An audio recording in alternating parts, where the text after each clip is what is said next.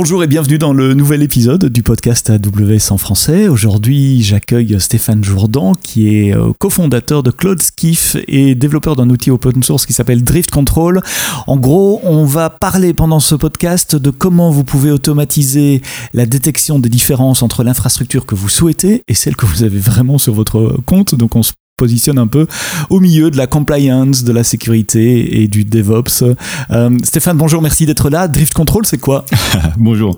Euh, alors Drift, Drift CTL, Drift Control, ça dépend comment. Oui, Drift CTL. Voilà, ça dépend comment on veut le, comment on veut le, prononcer. C'est basé sur sur les autres sur les autres binaires type kubectl, etc. qu'on peut trouver. Mhm. euh, qu'est-ce que qu'est-ce que c'est que Drift CTL c'est un outil euh, qu'on peut lancer sur son laptop ou euh, en CI, de préférence en, CI pour, pour du, du récurrent, du, du régulier, mhm. qui permet en fait de comparer euh, l'état tel qu'on imagine côté Terraform de ton infrastructure qui a été demandé versus ce mhm. qui est réellement sur ton compte Amazon. Donc en le lançant, on va comparer en retour de ce que renvoie l'API d'Amazon donc euh, des IAM, des EBS, tout ce que tout ce qu'on veut en fait au niveau des ressources Amazon, et on va le comparer avec ce qu'il y a dans le state, dans le state Terraform, qui est donc euh, ce qu'on était censé avoir. Et là, aux surprises, très souvent en fait, bah c'est pas exactement euh, la même chose pour tout un tas de raisons. Et pourquoi c'est pas la même chose justement Allons dans ces raisons, c'est c'est à cause, euh, euh, tu sais, de cette petite modif qu'on doit faire en urgence sur la prod un samedi soir. Euh, on fait un SSH sur l'instance et puis on lance deux trois ressources et on fait des choses et puis on a oublié de, de rapporter ça dans le dans le stack Terraform. C'est ça. C'est quoi les, les, raisons que tu as identifiées qui font qu'une qu'une infrastructure qui est censée être créée automatiquement, au fait, ben, diverge de, de, la définition théorique? Voilà, bah c'est c'est le facteur humain en fait est, est, quand même très souvent au milieu. et ça, c'était mon expérience euh, personnelle, on va dire. Donc ça a commencé par nos propres problèmes. On avait, on avait nous-mêmes euh, des, problèmes de, drift justement, de changement, bah, comme tu viens de dire, de, de, bah, c'est vendredi soir, il faut, il faut s'en sortir vite fait. Tu fais ça, voilà. Ou ça n'existe pas dans Terraform, par exemple. Donc en fait, le temps que ça arrive dans Terraform, bah, tu le fais à la main, puis t'oublies de le reporter quelques semaines plus tard. Bon voilà. Donc ça, c'était mon expérience au début. Et je pensais que ça s'arrêtait là, quoi et, euh, et mhm. que bon c'était un peu partagé mais que c'était pas non plus un pain immense euh, euh, dans le dans le dans l'univers. Et puis on donc on avait on travaillait sur un autre produit l'année dernière et euh, on s'est dit bah pour prioriser la suite euh, on va demander à nos utilisateurs quels sont leurs problèmes. Et autour justement du, du, workflow du DevOps etc et et ils nous ont tous remonté le drift comme étant un des problèmes qu'ils avaient au niveau du, du, au niveau de leur utilisation, bah, soit Amazon, enfin AWS, soit soit n'importe quoi qui est une API, GitHub, etc. Donc là, on a on a décidé de creuser un peu plus, mais de raconter nous des histoires, raconter nous comment en fait euh, ça, ça ça arrive ce genre de choses à ce point. Enfin, on était vraiment étonnés. Et euh, et alors là, on a eu bah, des histoires euh, absolument incroyables. Donc donc bah pour répondre à ta question, donc là, ça sort simplement du euh, bah le DevOps a changé un truc en pleine nuit, etc. Euh, on a eu par exemple des, des beaucoup de feedback sur des sur des, des par exemple des lambda authentifiés. Euh, qui un jour bah, deviennent buggés, mais comme elles sont authentifiées, si elles avaient le droit, par exemple, d'écrire euh, dans un bucket S3, bah, le jour où il y a un truc qui déconne, bah, elles se mettent à remplir ce, ce bucket, etc. donc il y a plein de nouveaux bugs en fait de part de, de part du, du code ou des microservices dans Cube qui peuvent être euh, qui peuvent être authentifiés, avoir le droit par exemple de de de taguer des EBS, ce genre de choses, et qui bah le jour où il y a un truc qui qui déconne, alors là c'est euh, c'est c'est la c'est la c'est le, le désastre. donc on a eu on a eu beaucoup de feedback autour de ça. Et on a eu également en fait beaucoup de de, de feedback en fait sur donc pas de l'action délibérément euh, manuelle au sens je sais que je vais faire ça euh, je vais faire un changement, je vais lancer une VM, etc. On a eu beaucoup de feedback en mhm. fait sur les, les changements secondaires qui sont créés lors d'une action manuelle. Je m'explique. C'est-à-dire que quand tu lances, euh, par exemple, une RDS, ça fait pas que lancer une RDS. Ça derrière, en fait, par mhm. quand tu utilises l'interface web, ça lance plein d'autres choses derrière. Tu vas avoir des subnets, tu vas mhm. avoir des, des, des, des rôles IAM, des, des profils, etc. Ouais, la console fait des tas de choses pour simplifier voilà, c'est ça. les clients. Et donc, euh, et donc bah, malgré le fait que tu lances ça manuellement ou des fois un setting que tu, tu, tu actives un setting là récemment je suis tombé sur euh, le le en, dans dans SNS je sais plus quel j'ai oublié quel est le setting il y a un mhm. setting à un moment en fait que tu peux activer et qui derrière en fait crée à nouveau des rôles etc donc même si tu enlèves ce setting le rôle mhm. reste. C'est normal la console Amazon n'a ah jamais promis qu'elle qu'elle faisait du du rollback. Voilà. ce qu'elle crée. Et donc tout ça euh, bah, ça a créé des problèmes euh, entre les environnements pour les gens. Qui, qui nous- on nous a raconté des histoires de euh, tout était bien automatisé. Il y a deux semaines, trois semaines, euh, quelqu'un a fait un test manuel sur l'infra, l'a enlevé, tout va bien, mais quelque chose de secondaire est resté, type IPv6 autorisé par exemple sur un security group. Ça c'est un, un grand classique. Et bah là en fait pas de chance. Euh, bah, je sais pas en staging, tous les tests passent, nickel, on met en prod et là patatras, ça marche plus en ça marche plus en prod. Et bah, tout ça alors qu'il y avait du Terraform, alors que l'action manuelle n'existait même plus. C'était bien une conséquence de cette action manuelle là, qui deux semaines, trois semaines, un mois plus tard a une conséquence là. Et donc une autre outil, DriftCTL, euh, bah, en réponse à tout ça, en se disant bah malgré l'automatisation, malgré la bonne volonté des gens, malgré euh, la, la possibilité euh, par tous les outils qu'on a en fait de faire les choses au maximum, au mieux et parfois de manière très bonne, bah en fait il y a toujours en fait un max de cas et même s'il y en a pas, tu veux t'assurer au final euh, que bah ouais même ne serait-ce que cette cette cette règle IPv6 dans un coin, bah qu'elle ne reste pas là au cas où ça te ça t'explose euh, à la figure dans, un mois. Donc les raisons du drift, c'est euh, soit une intervention humaine, euh, j'allais dire volontaire ou pas, enfin non, c'est euh, en erreur ou pas, ça, ça peut être une erreur de manipulation ou ça peut être des choses tout à fait légitimes, etc. Euh, des, des- actions, comme tu le disais, dans la console qui ont des conséquences qu'on ne comprend pas ou qu'on ne voit pas nécessairement. Mais alors, tu disais autre chose aussi, les systèmes buggés qui, qui créent Ouais. des ressources ou qui, qui changent des ressources alors que c'était pas prévu qu'ils qu'ils le, le fassent. Euh, avant de, de faire ce podcast, il y a plusieurs années, j'étais en, en training, dans l'équipe training, je donnais des cours à des clients AWS et je parlais toujours d'infrastructure immutable. Euh, c'est un rêve ou une réalité? Parce que si, si l'infrastructure est vraiment immutable, le drift ne devrait pas arriver. Ouais. Euh, Est-ce que tu vois beaucoup de clients qui adoptent du, du- du- de l'immutable et qu'il y a quand même du drift en immutable Alors c'est super intéressant, très su- super question. On a eu énormément de gens pareil qui, euh, quand on leur demandait, bah, parmi les raisons en fait, pourquoi vous n'êtes pas simplement parti en fait sur des sur des sur des solutions, euh, on va dire jetables, il y a un changement, on refait tout, Mhm. etc. Exactement. Donc bah, beaucoup euh, de, de gens ont commencé ça. Mais sauf que bah, le legacy, même si c'est quelque chose, même si c'est ça date de simplement il y a un an, c'est encore euh, 90% de, de- des prods pour euh, pour la plupart des gens. Euh, tout le monde n'est pas à la pointe euh, en live. Euh, et même dans le cadre du, même dans le cadre d'un- d'une infra immutable, euh, ça n'enlève pas de l'équation qu'il y a un problème ce soir et euh, il y a euh, il y a Kevin à la prod en fait qui est allé euh, changer quelque chose manuellement et et, et, et ça sera peut-être rollbacké, enfin ça sera remplacé lundi prochain lors d'une réapplication, mais ça, entre temps, il y a un laps de temps dans lequel dans lequel ça va pas se voir. Ça va se voir, pardon. Oui, et puis il y a toujours aussi le, le problème du, du stockage persistant des bases de données, ces satanées bases de données. Ouais. Même en infrastructure immutable, Ça, on, ouais. on jette pas la base de données, ça. mais on jette ce qu'il y a devant ou, ou derrière éventuellement et on, et on reconstruit. Euh, et quel est le problème? Pourquoi c'est gênant d'avoir du drift? Un peu? Beaucoup? Alors, c'est des ça peut aller en fait de, de, de choses qui semblent anecdotiques comme des tags par exemple qui auront été mis par un script ou je ne sais quoi etc. Ça on va dire qu'on peut totalement euh, passer passer à côté de ça. Mais si ce tag c'est en fait un, un, un tag de type euh, environnement égale production. Et que là d'un seul coup en fait il y a des, des, des process qui automatiquement en fait indexent des choses font des comportements scale des trucs. Alors là ça commence à devenir vraiment grave. Donc là par contre un, un tag qui disparaît ou qui a été rajouté par euh, manuellement temporairement etc donc ça ça peut avoir des conséquences super graves. On va avoir des conséquences au niveau sécurité euh, Mhm. hyper graves, donc de type euh, des règles de security group qui ne vont pas être vues euh, par Terraform quand elles ont été euh, rajoutées manuellement, parce qu'en fait de la manière dont ça fonctionne entre les API, ce que renvoie euh, ce que renvoie AWS et, euh, et, et la manière dont ça peut être écrit en Terraform, bah, c'est pas nécessairement toujours vu. Donc ça c'est ça c'est super grave. Euh, on a eu on a eu des exemples de de- de- d'utilisateurs en fait qui ont eu en fait du, du des règles en fait qui autorisaient tout en entrée, euh, qui sont restés pendant des semaines parce que en fait bah, ils avaient leur processus GitOps, Terraform continuait à s'appliquer tous les jours, toutes les heures, etc. Ils ne renvoyaient pas du tout qu'il y avait des, des modifs qui avaient été faites à la main un jour par, par quelqu'un. Euh, on va avoir des problèmes de, de, de sécurité cette fois-ci, pas au sens réseau, mais au sens euh, accès. Euh, Accès. Par exemple, des, des clés, euh, une clé révoquée, une clé IAM euh, révoquée euh, dans, dans manuellement dans la, dans la console Amazon et une autre générée, euh, ça va pas être vu par, par Terraform non plus. Donc ça veut dire que tu as des clés qui commencent à se balader dans l'équipe euh, qui sont plus en ton contrôle. Tu ne sais plus lesquelles c'est. Euh, oui, des policies qui changent. Voilà, et les on va rajouter vite une, une, petite règle dans une policy IAM d'un groupe pour tester quelque chose et puis on oublie de l'enlever. Bah, le bon classique qu'on a qu'on a souvent rencontré, c'est euh, quelqu'un qui rajoute en fait en attachment une policy largement supérieure, si ce n'est admin, euh, à un utilisateur pour vérifier que ça marche. Oh, ça marche. et bon, on verra lundi pour l'enlever et mettre la bonne quoi.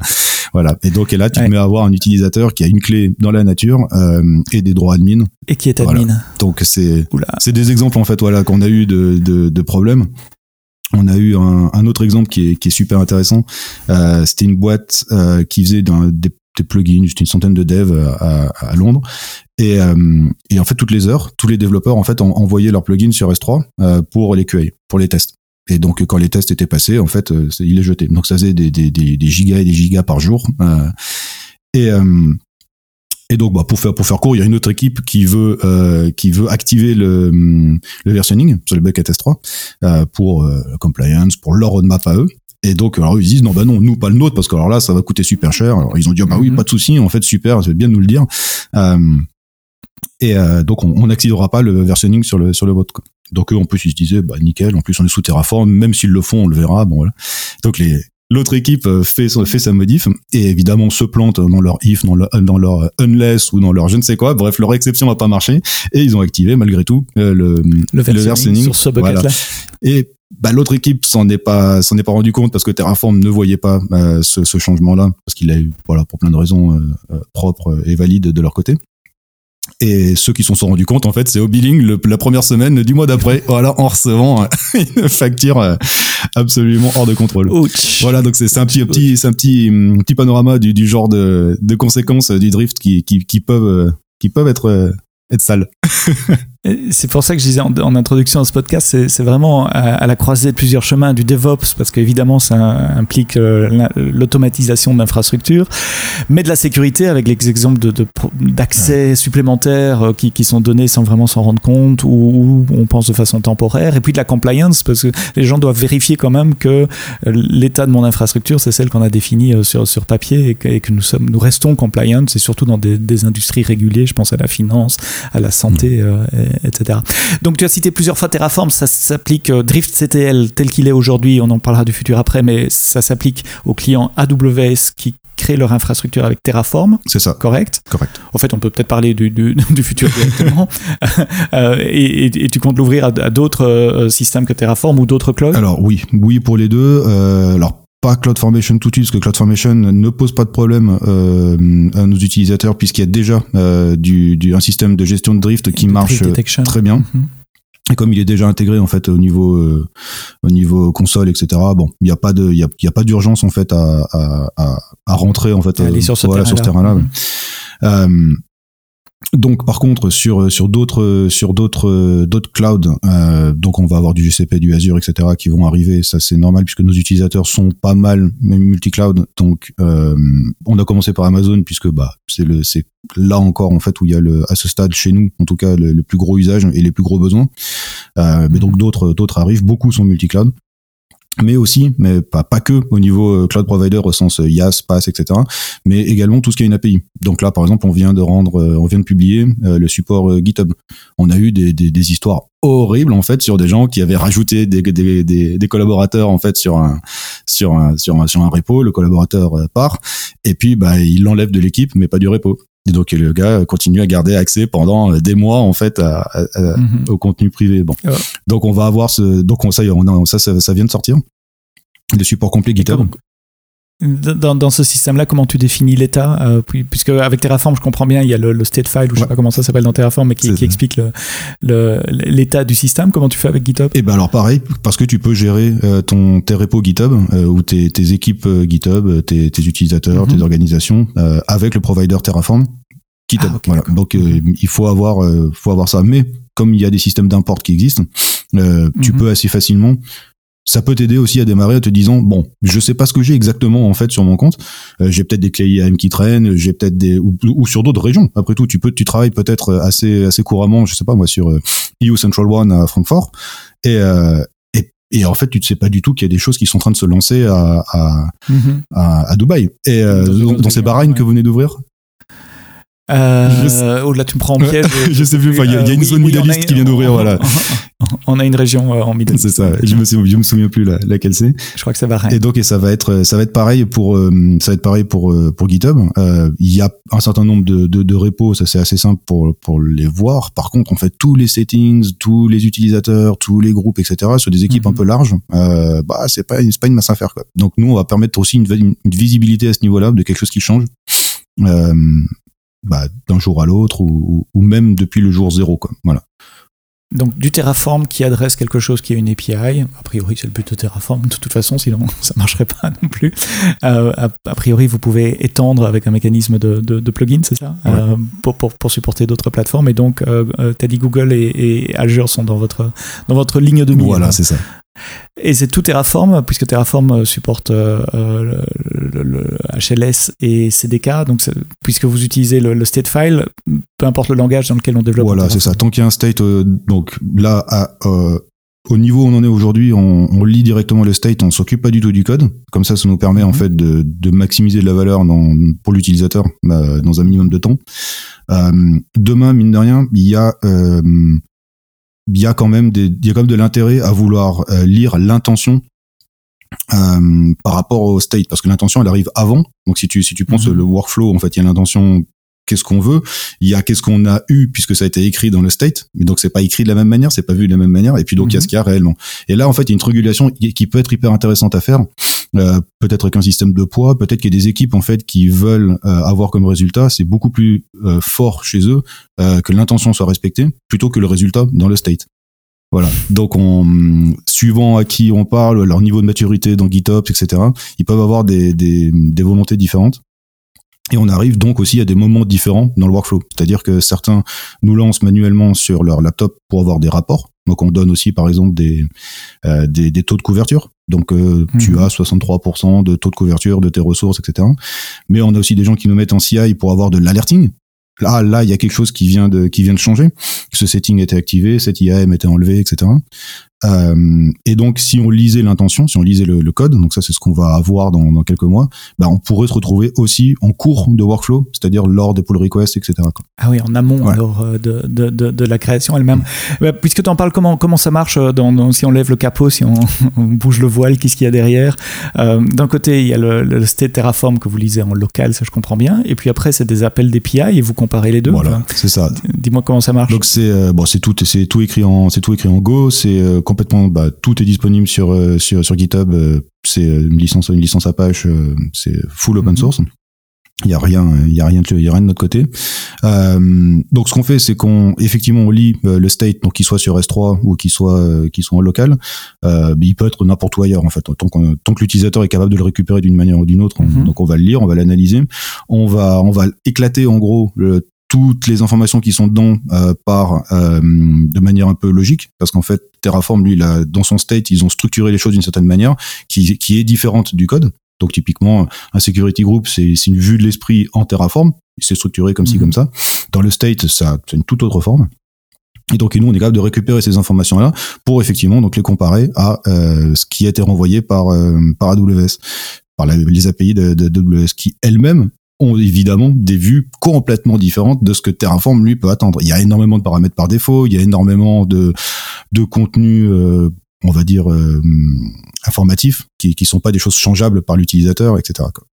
Donc c'est donc tout ça en fait c'est des c'est nous on va comparer tout ça et en fonction de ça en fait ben on, on va modifier notre la structure et puis on va afficher un résultat et faire plein de calculs pourcentage. Ça veut dire que vous devez scanner l'ensemble des, services dans, dans, une région donnée pour détecter tout ce qui est potentiellement créable en dehors de Terraform également, pour dire attention là. Ça... C'est ça, donc c'est pour ça qu'on rajoute produit par produit aujourd'hui, produit Amazon par produit Amazon. Donc on en a, je crois, 11 mhm. à ce, à ce stade. On a, bah, il y a, y a IAM, RDS, EC2, VPC, euh, SQSSNS, euh, je sais plus ce qu'il y a encore. Bah, bah, bah, lambda. Bon, on, a, on en a, on en a, on a un certain nombre. Les plus, les plus, les plus classiques. Voilà, c'est ça. donc, euh, ouais. donc aujourd'hui, en fait, c'est, c'est ça qui est, c'est ça le plus, c'est ça le plus. On a un 80-20 en fait aujourd'hui euh, du, du, nombre de ressources en fait qui est qui est qui est supporté, qui est qui est correct. Donc quand je dis que c'est donc 11 produits, ça se compte après en centaines de ressources côté Amazon, hein, côté Terraform. Mm-hmm. Donc c'est des c'est énormément de, d'infos. Et euh, donc oui, tout à fait, on scanne. Donc ça pose des problèmes aujourd'hui pour les plus gros comptes, euh, ceux qui ont des, des, dizaines ou des centaines de milliers de ressources chez Amazon, euh, parce que bah, évidemment le nombre d'API, de, de raquettes d'API là est trop trop élevé. Donc pour ça, roadmap. Vous faites trotler. Et oui, bah oui, c'est ça. Donc là, euh, API rate. donc on a euh, on a sur la roadmap à court terme de gérer ça, de permettre aux utilisateurs de pour les très gros utilisateurs euh, de, de, bah de, de, limiter le nombre de requêtes. On va pas juste balancer cette fois-ci tout, tout d'un seul coup. Et, euh, et, donc, on va également permettre de scoper euh, sur, euh, sur juste un, un service, par exemple. Typiquement, c'est pas la peine d'aller demander euh, liste-moi tous les buckets S3 si l'utilisateur ça ne l'intéresse pas les buckets S3. Quoi. Mm -hmm. Donc euh, pour les, les, clients, tu parles des grands clients justement qui ont plein de ressources. Les grands clients, ils ont aussi plusieurs comptes sur plusieurs régions. Ouais. Donc vous supportez le, le multi-compte, le multi-région également ou alors, c'est de très bonne question. On le supporte en partie. Euh, on le supporte en partie puisque euh, on lit les variables normales de l'environnement. Donc, euh, mmh. si je, je, ne pense pas que ce soit. On n'a pas voulu euh, être délibérément lance la lance la, la, la, CLI et ça va scanner toutes les régions. Ça, je pense que c'est même juste un coup à se faire bannir en fait de, de WS immédiatement. Euh, ça s'appelle plutôt un denial of service à ce niveau-là, quoi. Euh, donc, euh, donc ça, je pense que c'est pas une bonne idée. C'est à, c'est à chaque utilisateur, je pense, en fait, de, de faire un certain setup, en fait, de définir le scope, voilà, ouais, ouais. de ce qu'il y a, de ce qu'il y a de ce qu'il y a à, à scanner. Euh, par contre, donc tout ce qui est multi-compte, on travaille petit à petit. Typiquement, euh, on, on, a beaucoup de gens qui nous disent euh, nous, nos states, Terraform sont stockés sur S3 sur un compte centralisé qui, qui ne fait que ça, un compte Amazon, et, mm -hmm. et bah, les différentes prods sont sur différents autres comptes. Donc en fait, il faudrait qu'on arrive à, à, à, avoir de, de la multi-authentification selon les, les, les, les aires. Donc pour ce qui est récupérer le, le state, ça serait ce, cette, ce profil-là. S'attaquer à S3, ça serait ce profil-là. S'attaquer à EC2, ça serait ce profil-là. Ouais. Donc ça, on, on a on l'a en proto. Euh, ça, ça marche, donc c'est une question de semaine en fait avant que ce soit publié. Donc, mm -hmm. ouais, Mais vous utilisez les profils du, du, du CLI, ouais. euh, enfin vous êtes dans le SDK, je suppose, vous oui, utilisez oui, le, ça, SDK Go, et donc il récupère automatiquement les profils de la CLI de, de l'environnement euh, sous-jacent. Euh, tu m'as convaincu, si je veux commencer, euh, qu'est-ce que je dois faire sur, sur GitHub Alors, ou sur bah ouais, c'est ça, GitHub. CTL. driftctl.com, ouais, tout à fait. Et euh, donc tu vas sur driftctl.com ou sur GitHub euh, cloudskiff slash driftctl, mais bon, il y a tout sur le sur le site web. Je mettrai je mettrai les liens de toute façon dans les notes du voilà. podcast euh, juste en dessous. Et donc on a bah, soit euh, soit en tant qu'utilisateur tu veux euh, isoler driftctl au maximum et donc tu utilises euh, par exemple le, container Docker, c'est ce qui a le plus de, de, de succès aujourd'hui. On doit être à, enfin aux alentours de 3000 téléchargements du container Docker parce que du coup il y a toute l'isolation qui va bien. Parce que ouais. peut avoir en fait un certain une certaine anxiété en fait à, à, à passer des credentials à, à driftctl qui va scanner ton compte. Donc le, outre le fait qu'on est open source mais qui lit en fait des, des, des, des millions de lignes de code avant d'exécuter bon. Euh, c'est pour ça aussi qu'on a mis à disposition une, un, un, un petit cloud formation euh, pour une pour une liste de droits euh, minimaux uniquement en lecture seule. Mm -hmm qui crée, tu cliques dessus, ça crée ta stack avec un IAM minimal en fait, euh, en lecture seule. De toute façon, oui, DriftCTL ne change rien, rien, rien du tout. Compte. Il a juste besoin d'une autorisation ah ouais, sur les get, les describe, les ça. listes ouais, ouais. et ce genre de choses. Minimum. Quoi. Donc et ça, c'est tout documenté. Donc ça, ça, ça, ça, sécurise pas mal nos utilisateurs qui l'utilisent bien. Euh, je crois que ce matin, il y a même eu une discussion sur, sur Reddit où il y a quelqu'un qui a posé exactement cette question-là et quelqu'un d'autre lui a répondu. Mais ils ont même mis en fait le, le, le cloud formation qui est minimal, etc. Donc pour, pour créer le rôle avec les bonnes. Voilà, c'est ça. Ouais. Donc c'est et puis bah sinon évidemment vu on est on est multiplateforme depuis euh, depuis qu'on a tout reconstruit en Go 1.16, on est même sur Apple Silicon, le M1 Apple, donc mm -hmm. euh, en natif. Donc même Terraform l'est pas encore, donc euh, donc voilà, on a de l'avance sur sur sur. Voilà, donc c'est on est multiplateforme, Windows, Linux, euh, Mac et, et, donc évidemment Docker. Et pour vous intégrer en, en, en CI/CD, il y a des, des plugins pour Jenkins et CloudBees et les, les, les, les outils classiques d'intégration, ou c'est un tout petit shell script simplement à intégrer Alors à ce stade, à ce stade, c'est hyper simple puisque en fait, on, on, fonctionne intégralement à coup de variable. Donc pour l'instant, c'est documenté. Euh, tu dois toi-même en fait aller lancer le, le, container Docker avec les variables qui vont bien et ça se lance toutes -hmm. les heures et ça te fait, ça te fait une alerte quand il y a un changement. Euh, très clairement, il faut qu'on faut qu'on avance là-dessus. Donc c'est pour les prochaines, je crois que c'est ouais, c'est pour la, release de dans deux mois, euh, mais qui sera peut-être publié au moment où on aura ce podcast. Mais bon, on a comme on a comme projet d'avoir des, des GitHub Actions, d'avoir des Orb Circle CI prêts à l'emploi. Euh, et ça c'est ça échelle quelques semaines qu'on va avoir ça pour faciliter l'usage en, en, CI, puisque bah à ce stade, il faut quand même encore créer les variables, etc., etc. Euh, là en fait, il y a quelque chose de prêt à l'emploi en un clic. Ça faciliterait l'usage des, des, des gens en CI. Ouais. Alors, tu as dit que vous êtes entièrement en open source sous une licence euh, Apache 2, euh, je suppose. Euh, c'est quoi la magie de l'open source là? D'abord en matière d'adoption et puis peut-être de contribution aussi déjà. Ouais, bah c'est vrai que ça c'est c'est alors j'ai beaucoup contribué par le passé en fait à d'autres projets. Là, c'est le premier projet d'ampleur en fait que qu'en tant qu'équipe on, on, on, fait et c'est incroyable d'avoir aussitôt un, bah, énormément de contributions. On en a eu, on a eu des contributions du monde entier, des contributions plutôt simples, des, contributions plutôt complexes, des gens qui sont venus prendre en fait dans notre backlog euh, un sujet qui les intéressait et nous faire une pull request le, le et le, le, et le faire bien. Euh, donc des gens qui ont donc on en a eu du Japon, on en a eu de Grèce, on a eu de UK, Suède, US, euh, j'en oublie. Euh, au Japon, les gens se sont mis en fait à, faire écrire des articles sur euh, sur sur DriftCTL en japonais, des gens que donc bon alors du coup j'utilise Google Translate euh, pour participer aux discussions aux discussions Twitter de gens voilà c'est très populaire au Japon. Mhm. Donc voilà ouais sur on, on développe en live sur Discord donc on a des membres de l'équipe qui, qui, qui adorent live coder, donc ils, ils, partagent leur écran, ils codent en live, euh, voilà. Donc il y a des gens de la communauté qui viennent voir, et il y a des discussions qui se créent. C'est assez étonnant, euh, voilà. Donc c'est donc en termes ouais, en termes, termes d'usage, de, de, participation, de feedback, on a des gens qu'on n'aurait jamais pu toucher, qu'on n'aurait jamais pu toucher euh, dans des dans des boîtes euh, euh, assez assez assez grosses ou assez ou assez importantes, qui bah eux ont ce besoin-là, donc viennent le voir, viennent nous rapporter des problèmes qu'on n'aurait pas imaginé vu la taille de ces, euh, imagine des opérateurs téléphoniques énormes, etc. Euh, et ben on a accès en fait à tout ça. Donc il y a une magie qui est à la fois en fait très humaine parce que bah, les gens viennent viennent contribuer du bout du monde etc c'est incroyable. Mais aussi des choses très très très terre à terre très très professionnelles ou des gens qui disent bah voilà nous en fait on a des dizaines de milliers de ceci ou de cela. Et en fait bah, dans dans notre cas euh, votre truc marche pas comment je peux faire? Donc on trouve le problème. Et puis dans plein de cas c'est arrivé en live c'est fixé sur sur Discord. C'est rebuildé et le soir même il y a une nouvelle, il y a une nouvelle image, euh, il y a un nouveau, un nouveau binaire qui sort, euh, purement, purement communautaire quoi. Alors j'ai une question très naïve puisque euh, j'ai toujours travaillé pour des, des, des, des, sociétés commerciales et donc quand on a des, plusieurs demandes de clients, ben on, un des moyens de prioriser, ben c'est la taille du client, c'est le revenu potentiel, etc. Dans ton cas, ça s'applique pas. Euh, donc comment tu priorises tel feature request ou tel feature request ou comment vous acceptez tel pull request plutôt que, que, que, que tel autre Quels sont les critères? C'est ouais, super intéressant. On a jusqu'à pour toutes les premières versions du, produit, on était, euh, on, s'était basé uniquement sur euh, nos problèmes à nous et euh, ceux des gens avec qui on avait mmh. déjà discuté pour établir ce qu'on allait réaliser DriftCTL.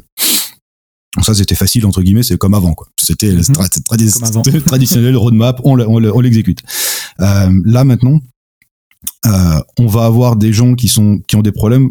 On, on se demande comment dire les hum, une pull request qui arrive et qui règle réellement un problème, on va pas dire non. Euh, le truc est là, ça, ça, ça sert et terminé. Ça, ça nous est pas arrivé qu'il y ait, quelqu'un, qui arrive avec une pull request absolument scandaleuse, faisant quelque chose de terrible. Mhm. Donc, euh, c'est du temps dans l'équipe de, de tri, des ouvertures de bugs. C'est du temps de pour comprendre en fait les, les problèmes. Euh, C'est-à-dire que là, en début de semaine dernière, on a on a quelqu'un en, en, en Flandre qui qui est venu expliquer un, problème et qui était pas le bon. Euh, c'était ce que lui avait analysé comme étant le problème. Alors, vu que c'est open source, il a commencé à travailler dessus, etc. Mhm. Tu suis ça, bon voilà. Et en fait, en discutant, on se rend compte que c'était complètement autre chose. Que c'était que qu'en fait, en sortie, il utilisait pas une internet gateway, il utilisait une euh, une euh, un, un gateway ou un transit, une transit gateway, ouais, tout à fait, voilà, c'est ça. Mhm. Et donc alors ça, ça a changé tout au niveau de comment derrière nous on analysait ça et voilà. Donc c'est mhm. donc au niveau prio, bah des fois en fait c'est un peu le, juste parce que c'est l'occasion qui fait le larron. C'est le le, le gars euh, arrive sur le chat, il dit qu'il a un problème. Bah tu vas pas ne pas l'aider. Donc euh, donc après bah tu creuses et là tu te rends compte bah la plupart du temps qu'il y a réellement un souci. Et euh, donc, bah, c'est repriorisé en live. Donc oui, effectivement, en, d'un point de vue pure gestion de projet, c'est, je sais pas, on va dire, c'est quelque chose comme 20% du temps qui est plus du tout euh, focus comme avant, euh, où là il y a de la communauté, etc. Mais de l'autre côté, avant, il, pour décrocher des articles, pour décrocher des, de l'intérêt par les gens, etc. Il fallait que tu ailles le chercher toi. Là, ça arrive tout seul. Donc, euh... les, les, gens sont enthousiastes et par eux-mêmes, ils vont faire un blog sur, sur l'outil parce qu'ils ont bien aimé l'outil, ils l'ont adopté, ça a été bah, ça, pour eux et ils veulent partager avec les autres. Je crois que je pourrais faire tout un autre podcast sur la gouvernance des projets open source. C'est hyper intéressant. Euh, et on pourrait recommencer une, conversation euh, sur ce sujet-là, mais ça nous entraînerait trop loin de cet épisode-ci. Euh, donc, j'essaye de résumer. Drift CTL en open source permet de détecter l'écart entre une situation souhaitée telle que décrite par Terraform et l'état réel sur mon compte AWS. Typiquement, ça s'intègre en CI/CD pour tourner régulièrement et, alerter, ou en tout cas générer des rapports euh, si jamais euh, il y a, y a des, des éléments d'infrastructure qui sont détectés qui n'étaient pas prévus ou pas, pas, pas exactement les, les mêmes. C'est bon C'est exactement ça. et donc pour commencer, driftctl.com, GitHub, je mettrai les liens. Il y a un Discord également, tu as dit, euh, pour, pour ceux qui sont intéressés. C'est plutôt pour les utilisateurs, pour les développeurs de, de driftctl lui-même Alors le deux, c'est là, on, on, a toutes nos discussions de dev dessus. Comme, comme je t'ai dit, on a des mhm. développeurs qui live code en fait pour ceux qui ont envie de voir ça. Euh, pour ceux qui sont dans cet univers-là, on a tout, on a des channels de support où euh, bah, les gens viennent demander du support en disant bah je n'arrive pas à m'en servir ou j'utilise tel SSO hyper euh, ceci cela comment on fait quoi. Des trucs qu'on n'a pas documenté donc on a à la fois du support utilisateur et du développement euh, tout est au public. Eh ben, eh bien, je mettrai tous les liens dans les notes euh, de ce podcast et donc n'hésitez pas à télécharger, à essayer et puis euh, à faire votre feedback euh, bah, soit sur GitHub en, en, ouvrant des issues, soit sur Discord en, en rejoignant un des, un des, canaux sur, sur, Discord. Merci Stéphane de ton temps de nous avoir expliqué DriftCTL, d'avoir créé DriftCTL et puis de, de, continuer à le maintenir avec une équipe autour de toi. merci, merci d'avoir écouté ce podcast jusqu'au bout et eh bien, à bientôt pour un prochain épisode du podcast AWS en Et d'ici là, quoi que vous codiez, codez-le bien.